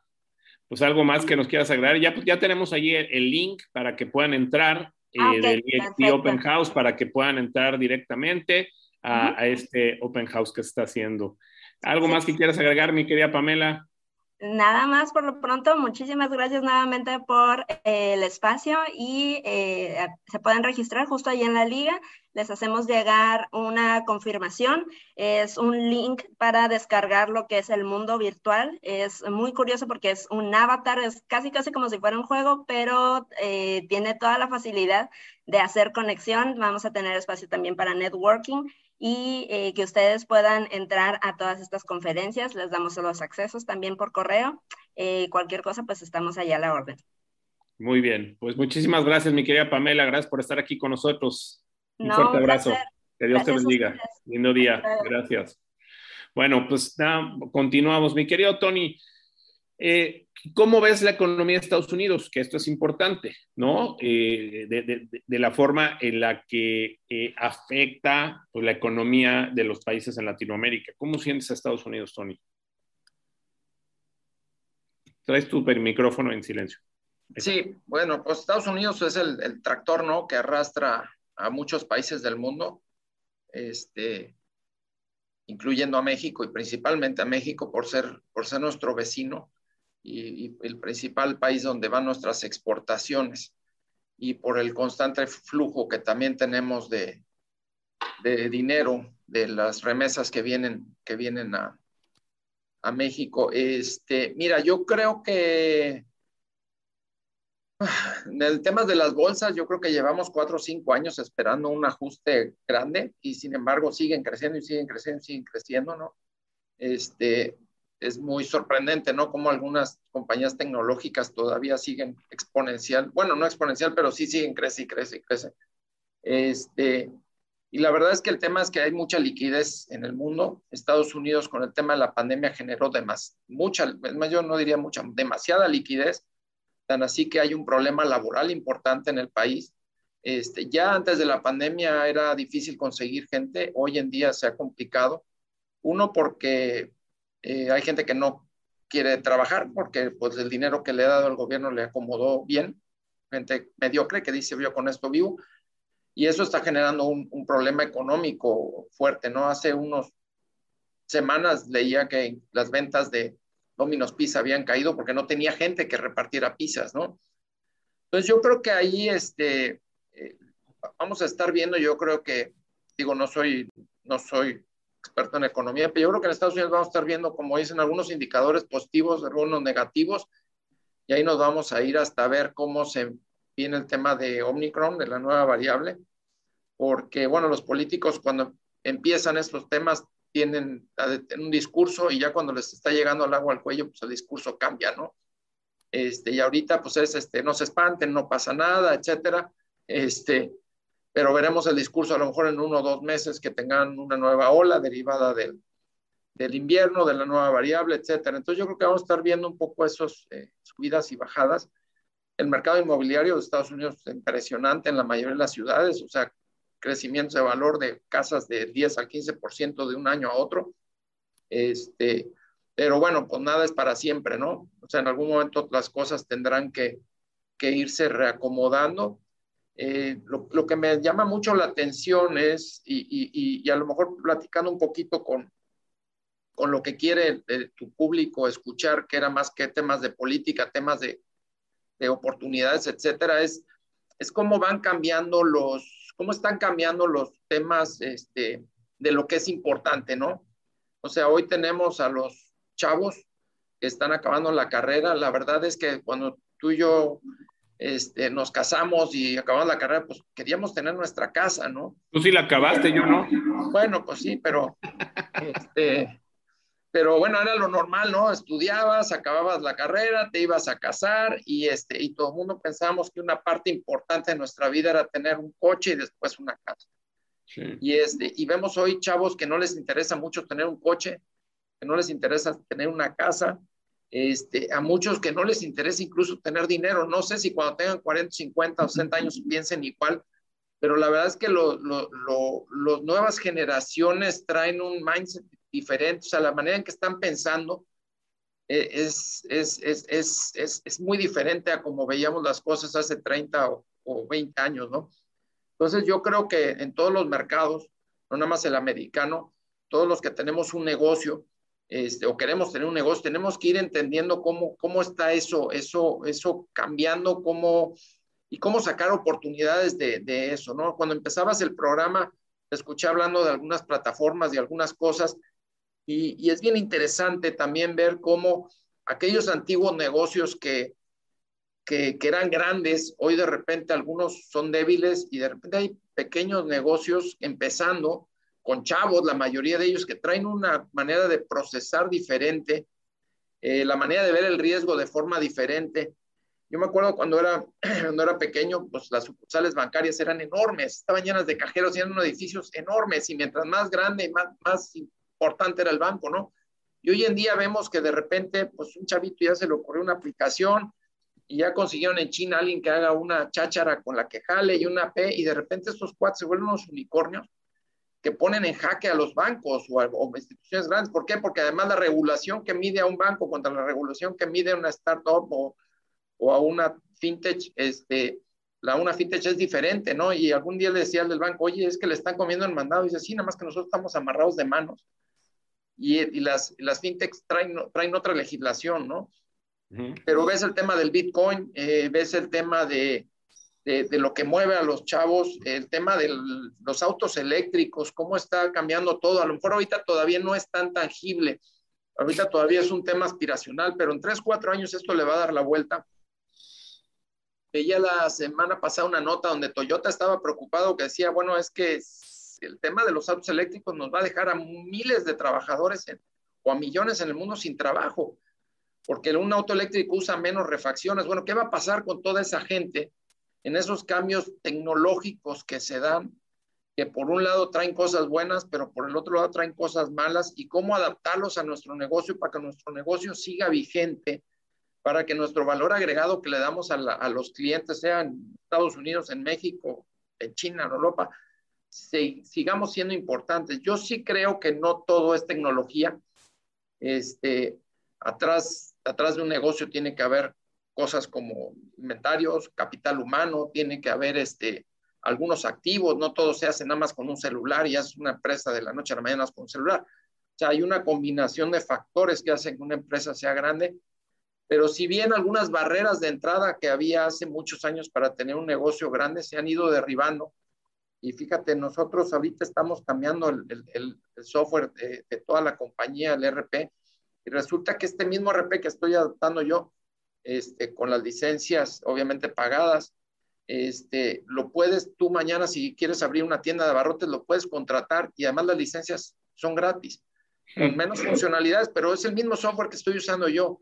Entonces ahí es donde vas viendo cómo evoluciona esto y que empresas grandes como Oracle, SAP y todas esas que hace años para tener acceso a esas aplicaciones tenías que tener este, ya una empresa de gran tamaño y mucho capital para poder invertir en eso. Hoy en día esta compañía con la que estamos implementando esto es una compañía de escala mundial, todavía es una empresa privada, pero el mismo software que puedes comprar por una compañía de mil trabajadores, de cinco mil o de 500, puedes tú de manera gratuita bajarlo, empezarlo a usar y no te van a cobrar un peso.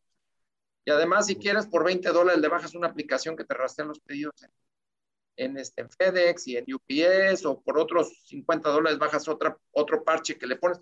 Entonces, ¿cómo se va democratizando la tecnología a beneficio de todos? Y, y, y, en esa parte yo creo que es donde muchos negocios y principalmente la gente del tema inmobiliario tiene que estar, tiene que estar muy al pendiente, ¿no? Para, para sacar ventaja. A mí me sorprenden mucho las plataformas que tienen Estados Unidos, donde hoy ya no necesitas ir a ver 50 casas para buscar una, sino que entras así o a otras aplicaciones, incluso regionales o locales, y puedes ver las propiedades este, y bueno, cómo eso hacer que no afecte al mercado inmobiliario, ¿no? A la gente que vende propiedades. O sea, cómo ese tema del valor agregado este, que podemos dar. Y, y finalmente, pues, eh, tenemos que estar muy activos y muy proactivos, ¿no? Y muy vigentes en todo lo que está pasando, porque a veces pensamos casi de bote pronto por nuestras propias limitaciones, decimos, no, esto no me va a afectar, o ese competidor no es importante, etcétera pero con la velocidad que se van dando muchos cambios y muchas cosas, este, la verdad es que no, no podemos menospreciar nada ni a nadie. Muy bien. Fer, ¿tú cómo ves la situación en Estados Unidos? Si me lo dices en un minuto, porque quiero ir a, las conclusiones, se nos está acabando el tiempo, querido amigo. Yo veo a Estados Unidos muy fortalecido. Recordemos que se imprimió una cantidad muy importante de dinero para apoyar durante la pandemia tanto a las personas como a los negocios. Eso generó una liquidez brutal que han utilizado para mantener un estilo de vida y para rearrancar sus negocios. Uno. Dos, el paquete de infraestructura que acaba de, pasar eh, Biden es un paquete de dos trillones de dólares. O sea, es, una, es una cantidad de dinero brutal que va a tener un impacto importantísimo en muchísimos sectores de la economía en Estados Unidos, tanto de la construcción como de temas tecnológicos, de, bienestar, de salud y demás. Entonces, el, el, impacto va a ser muy, muy, muy importante y, y, y creo que Estados Unidos va a seguir siendo una oportunidad extraordinaria el mercado inmobiliario, pues obviamente hay muy poca vivienda nueva en construcción y eso ha impactado en los precios, como bien decía Tony.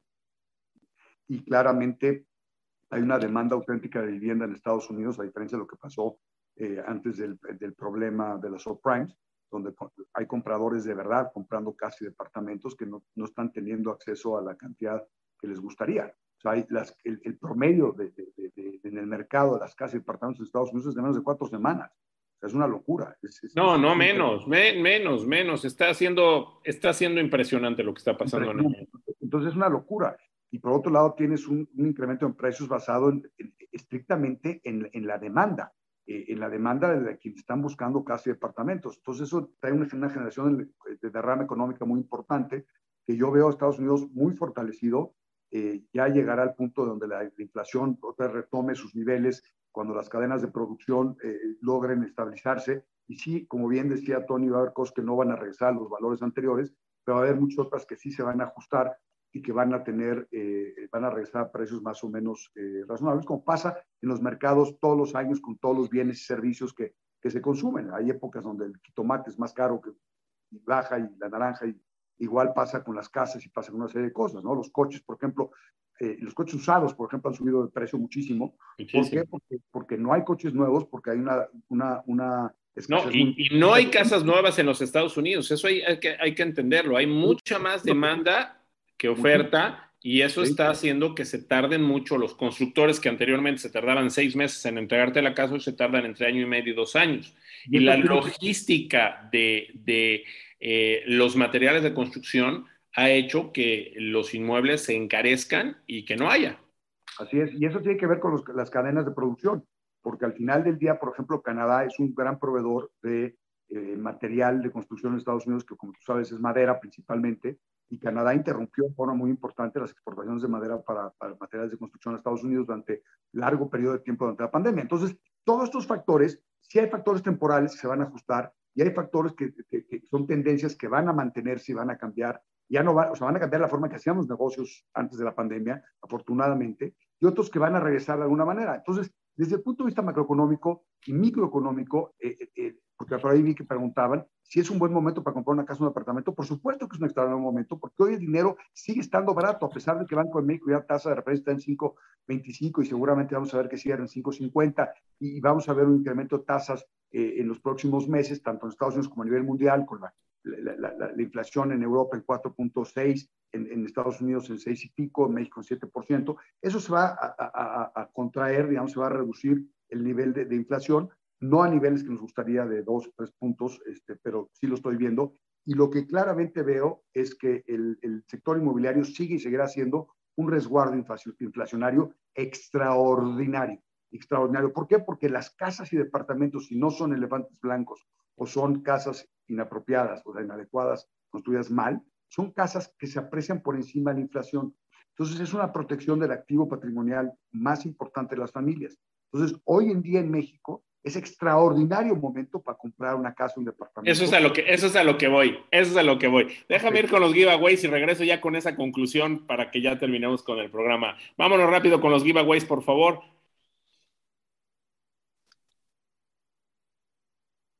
Gracias. ¿Quién se lleva eh, el libro de Lilia Saldaña? 207. Gracias. Primero que nada, las 296 personas que se inscribieron a este foro, más las personas que tenemos en YouTube. Muchísimas gracias. ¿Quién se lleva el de Carmen García Cosío? 133. El paquete de Wigot, 120. el paquete de la Moody 19, la estancia en The Grove, cortesía de Consuelo Vilar, 154 y el Chila Weekend de Simca, 122. Muchas gracias.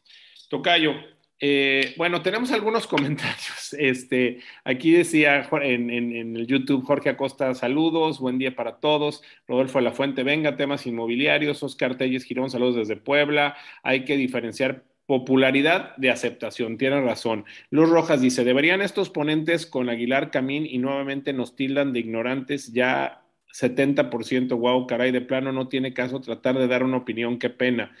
Para mí es un Dunning Kruger, el señor que tilda el 70% de la población y si el mercado inmobiliario se sigue moviendo a pesar de la pandemia. Bueno, si todos los comentarios son válidos, acá tengo otros. Miguel Gutiérrez de Velasco, felicidades a los expositores, cómo pasar de la pasión a la acción. Se creó el sistema anticorrupción y hoy está desaparecido y así ocurre con muchas iniciativas. Eh, Jesús 10, la impunidad también es corrupción. ¿Qué opinan de la salida de capitales este año que superó en 1.147% respecto a lo que salió el 2020?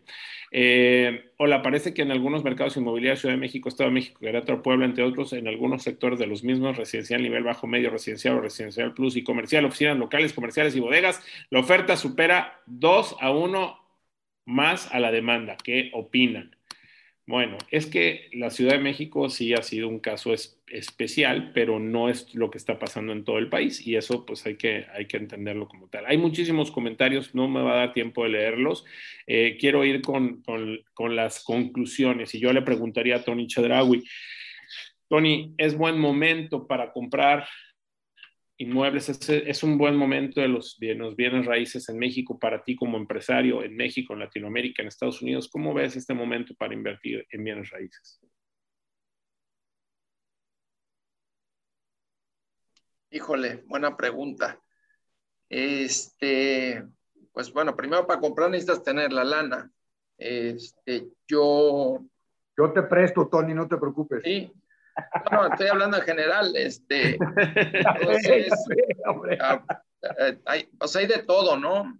Este, no puedes generalizar, cada lugar es diferente, pero pues depende es qué, qué necesitas, ¿no? Mira, a mí me sorprendió y fue horrible pasar hace unos meses eh, por Mazarik y ver esa masacre de locales cerrados, ¿no? Este, o sea, ver esos, esos lugares, una calle donde no conseguías nada y pasar y ver que de 10 negocios, 5 o, 4 locales estaban cerrados, fue así como un shock, ¿no? Porque a lo mejor aquí en la zona donde yo vivo, que es en Veracruz, no cerraron algunos, pero a lo mejor era uno de 20, ¿no? Entonces, eh, a lo mejor la capacidad de recuperación de la Ciudad de México va a ser más rápida lo que sí yo creo o noto es que en el país en general, lo que es rentas, este, los arrendadores están dispuestos a negociar incrementos o rentas más bajas por el momento. O sea, eh, salvo algunas excepciones, la mayoría de los que rentan propiedades en México este, no quieren tener locales vacíos. Entonces, eh, hay oportunidades, este, dependiendo la zona y la ciudad, que a lo mejor no había hace antes de la pandemia. Hoy en día hay locales para rentar, hay, oferta y el que tiene rentado local está dispuesto a negociar un, un aumentos más, suaves o, este, o incluso en algunos momentos ni siquiera aumentar la renta, ¿no? Eso te habla de que el mercado en general, digo, porque no es lo mismo a lo mejor algunas zonas del país que otras, pero donde yo me muevo, este, que hay oferta, ¿no? Si nos vamos a mercados como el de Puebla, es increíble que siguen construyendo centros comerciales, siguen construyendo plazas. O sea, a lo mejor en Veracruz es un tema de, economía, que no hay, no hay, no hay mucha eh, demanda, pero en el caso de Puebla el problema es que la oferta está creciendo, sigue creciendo exponencialmente, o sea, la gente sigue haciendo locales y locales y locales y locales. Este, entonces digo, son situaciones diferentes, ¿no? Aquí en Veracruz no hay más locales, pero la situación está muy tranquila. Entonces, eh, Puebla hay mucho y siguen haciendo más. Entonces, este, yo creo que es, si tengo dinero para invertir, es eh, qué quiero hacer con él. A lo mejor cuando éramos chicos, pues había dos opciones, o lo metías al banco o lo metías en la tierra y los abuelos y la gente este, siempre quería enterrar el dinero, ¿no? Se le hacía algo muy, muy bueno. Este, creo que sigue siendo bueno, pero si hay incertidumbre, pues la gente digo, también hoy puede con una transferencia mover el dinero afuera. Hoy no tienes que tener mucho dinero para poder mover el dinero a, a otro lugar. Este, entonces, eh, las cosas han cambiado, ¿no?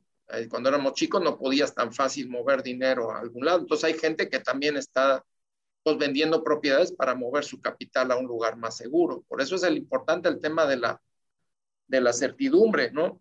Para que haya inversiones. Eh, todavía México no es un mercado como el americano, donde hoy puedes comprar un terreno y a lo mejor en dos, tres años vale menos. todavía en México las propiedades por temas inflacionarios y por temas de, eh, de cómo se maneja, si tú compras algo hoy a peso, lo más seguro es que en 10 años valga 1.20, 1.30, 1.50, no va para abajo, ¿no? Pero este, sí es un momento eh, complicado y en algunos lugares, principalmente en poblaciones este, rurales y eso, sí hay oferta, hay oferta inmobiliaria de, no, no vamos a hablar de casas, sino de terrenos este, rústicos y todo eso, porque hay muchas poblaciones que se han ido, se han ido debilitando, ¿no? No, hay, no es un proceso de uno, dos, tres años, venimos con un proceso de hace 20 años donde eh, los, los, los, los, chavos se van moviendo a ciudades más grandes y, este, y después hay lugares donde ya no hay quien, quien trabaje la tierra, ¿no? Muy bien, muy bien. Fernando, ¿tú qué opinas, querido Fer? Mira, Tony, yo creo que en, en tema inmobiliario hay, como bien decía Tony, tema industrial, tema comercial, tema residencial. Son mercados muy diferentes, eh, tanto por la naturaleza de cada uno de los destinos como por cada una de las ciudades donde se encuentran estos inmuebles. En términos generales, en México, hay una demanda auténtica de vivienda que no está atendida. Y eso es muy importante y se ha construido mucho menos vivienda de la que se venía construyendo en años recientes. Este año, si llegamos a 185 mil, va a ser un éxito, que lo cual es tristísimo, porque el año pasado fueron 200 mil, hace, un año, hace dos años fueron cerca de 300 y tantas mil, cuando veníamos construyendo 400 y 500 mil viviendas al año. Eh, entonces, hay un tema de vivienda, de, de, demanda de vivienda auténtica con una oferta muy limitada. Hay zonas en el país donde hay oferta más eh, visible, ¿no? Eh, donde hay más oferta que demanda, eh, pero no es, no es una generalidad en el país, más bien ya son excepciones. Hoy todavía con las tasas de interés para el tema de los créditos hipotecarios, para aquellos que tienen ahorrado el 10, 15, 20% del valor del inmueble, pues es un extraordinario momento para comprar su caso de departamento utilizando el crédito hipotecario, porque tienes tasas desde 7,75, 8, 8,50, 9, 9,50. Entonces, existe una gran, gran posibilidad de hacer inversiones. Y esas tasas no van a seguir el próximo año. Seguramente no, Tony. Como lo hemos platicado, van a haber, va a haber incrementos graduales. Vamos a ver qué pasa con la inflación, si se logra controlar. Banco de México, qué tan eh, ágil es en, el movimiento de tasas hacia arriba. Y en función de eso, vamos a, a, ver este, qué pasa con, con, las tasas de los bancos. ¿no? La expectativa es que suban o, o que por lo menos los bancos ajusten las tasas más bajas o sea, desaparezcan las tasas más bajas de su, de su catálogo para eh, tomar tasas un poco más altas. La realidad es que hay un buen comportamiento en el pago de los créditos hipotecarios en México, menos del 3.7% de los créditos están en mora, lo cual es extraordinaria noticia. Eso quiere decir que se ha originado el crédito hipotecario en forma adecuada, responsable, y eso hace que los bancos sigan teniendo un apetito importante por prestar. Y eso es una maravilla porque eh, hoy en día hay proyectos que salen con el 30% o hasta el 90% de sus ventas con crédito hipotecario. Entonces, pensar que de repente cerraran la llave los bancos y dejando de otorgar créditos, implicaría literalmente ponerle un alto total al mercado inmobiliario, porque como desarrollador es imposible que desarrolles algo si sabes que el 30% de tu producto se va a desplazar con crédito. ¿no? Eh, de, hecho, ayer estuve platicando con un desarrollador eh, muy importante aquí en México, que es muy querido amigo, que tiene un proyecto terminado, un proyecto espectacular, súper bien ubicado, pero que por la crisis y los precios y demás, pues no ha podido desplazar. Entonces me dijo, ¿qué, ¿qué, hago? Entonces llegamos a la conclusión de que va a ser una renta con opción a compra y el 100% de la renta se la va a tomar a cuenta del enganche para poder comprar el... el dile, dile, que consulte a tiburones inmobiliarios, nosotros lo ayudamos. Sin duda. Y, y, es un mecanismo que están implementando porque tienen un inventario que no se ha movido, ¿no? Entonces, eh, lo que es importante es que el mercado de compradores, que fue durante el, el pico de, de, la crisis del, del, COVID se está terminando y se está empezando a convertir ya en un mercado de compradores en, ciertos, en ciertas zonas del país, no en todas, y no en todas, incluso en las ciudades, hay zonas de las ciudades que sigue siendo mercado de compradores.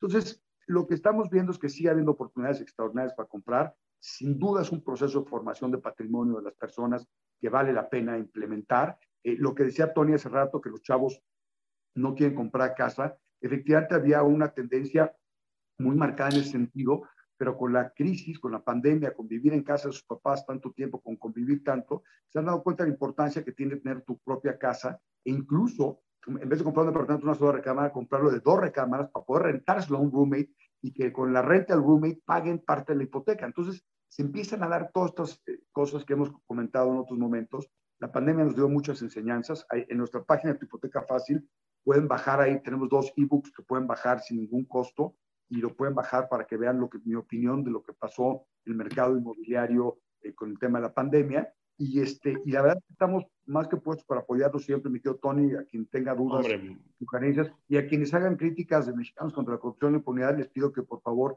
se eduquen antes y no repitan nada más como merolicos las tonterías que, que dicen por ahí, porque, porque de verdad se ven muy mal, man, se ven muy, muy mal. Muy bien, bueno, eh, les voy a dar eh, algunas cosas ya para despedir. Eh, primero decirles, el jueves 9 de diciembre tenemos nuestro módulo de capacitación, es el número 3, finanzas y créditos hipotecarios. Va a estar espectacular, tenemos grandes invitados. Ahí va a estar Fernando, ahí va a estar Fernando Sotogey, si Dios quiere, el próximo jueves 9 de diciembre, que es la próxima semana. No tenemos foros, solamente tenemos nuestro módulo número 3 de capacitación, finanzas y créditos hipotecarios. También quiero decirles que tenemos nuestro taller de marketing conversacional, vende por WhatsApp, está espectacular, y taller de uso del CRM con WhatsApp, los dos. A ver, Mire, si quieres acabar el año de manera extraordinaria y que te vaya de maravilla y quieres aprender a vender con tu WhatsApp, Mike Virués es un experto y él nos va a ayudar con este gran taller. Los dos valen 799 pesos, uno es el 6 y el otro es el 13 de diciembre. Aquí en Tiburones Inmobiliarios realmente prácticamente todo lo damos eh, regalado, lo damos sin costo. Sin embargo, este curso, pues bueno, hay que pagarlo y vale muchísimo la pena. De verdad, vas a acabar el año con una herramienta que te va a ayudar a vender con tu WhatsApp. Todos utilizamos el WhatsApp, así que si quieres vender más, este taller te va realmente a llenar la cartera de dinero.